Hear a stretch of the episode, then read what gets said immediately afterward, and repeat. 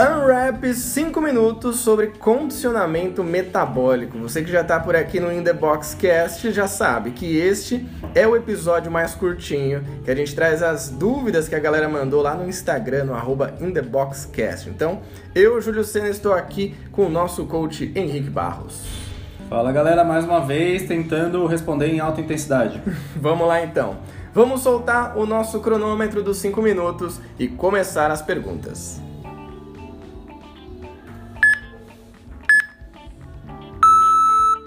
Começando com ela, que manda corações aqui para o nosso coach Henrique Barros, Jana Rodrigues. E ela faz uma pergunta interessante: Como descansar no burpee? É, essa é uma frase que a gente fala bastante nas aulas, que é ah, tem corrida, levantamentos e burpee. Então tenta descansar no burpee.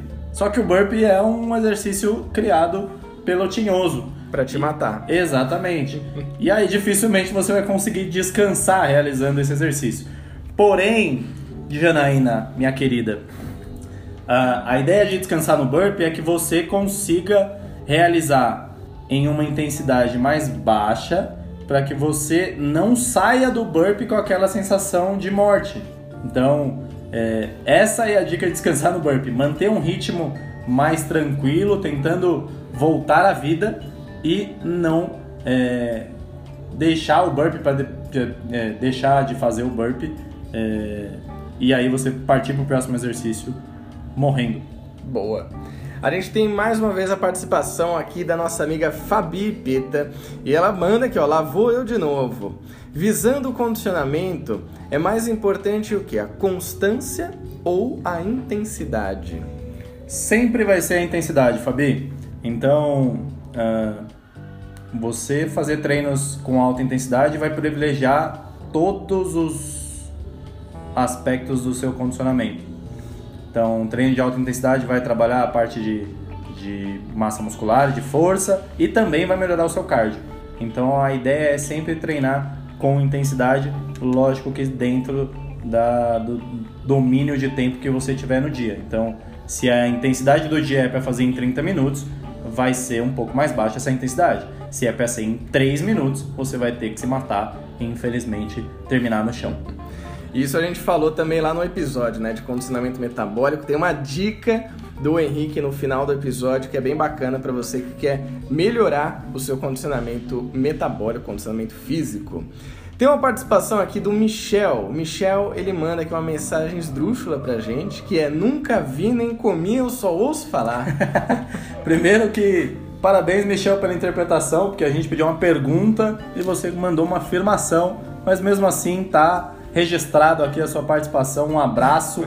Ele que está fazendo remo quando pode para entrar no terno do casório. Olha só, a gente falou sobre isso, sobre casamento lá no episódio também de condicionamento metabólico. Agora, a Ju Bueno Almeida manda pra gente também uma dúvida. É possível perder peso e ficar forte? Isso são coisas antagônicas? Tá, é... vamos lá. Possível depende do período e depende do treino. Se você for faz... se você fizer a mesma coisa, então aquele, aquele treino de academia, onde você faz o levantamento de, de peso livre e depois faz o seu cardio.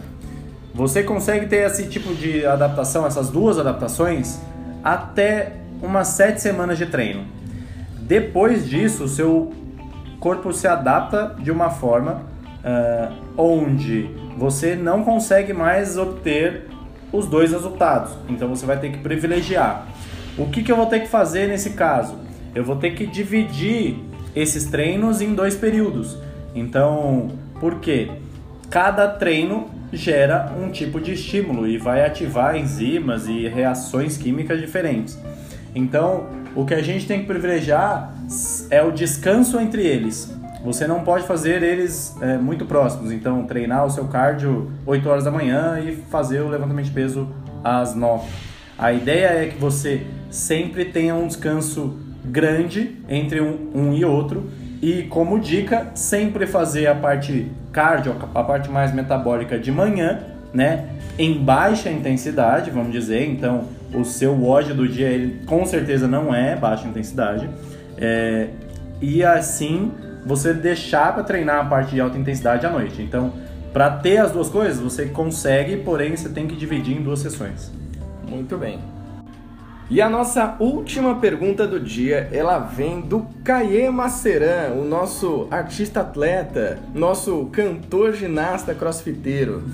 Como um atleta de alto nível melhora o seu condicionamento físico? Vamos lá, o, o, o atleta de, de alto nível, ele tem que privilegiar aquilo que é uma fraqueza. Então, ele tem que ter as referências de todas as habilidades. Então, se você corre em tanto tempo, você tem que saber os seus oponentes, quanto eles correm, ou uma média. Então, uma milha eu tenho que correr abaixo de 6 minutos, um levantamento de peso específico eu tenho que fazer com tanto peso. E aí ele tem que correr atrás dessas referências e sempre treinar aquilo que é desconfortável para ele, seja mobilidade, seja coordenação, seja força ou a capacidade cardio sempre tentando ser o mais completo possível e não ter nenhuma fraqueza. Fim de tempo de mais um Unwrap 5 minutos e temos um PR hoje, Henrique. Exatamente. Respondemos quatro perguntas e um comentário do Michel. Então fica ligado aqui porque em breve teremos novos episódios e mais Unwrap 5 minutos. Grande abraço e até o próximo.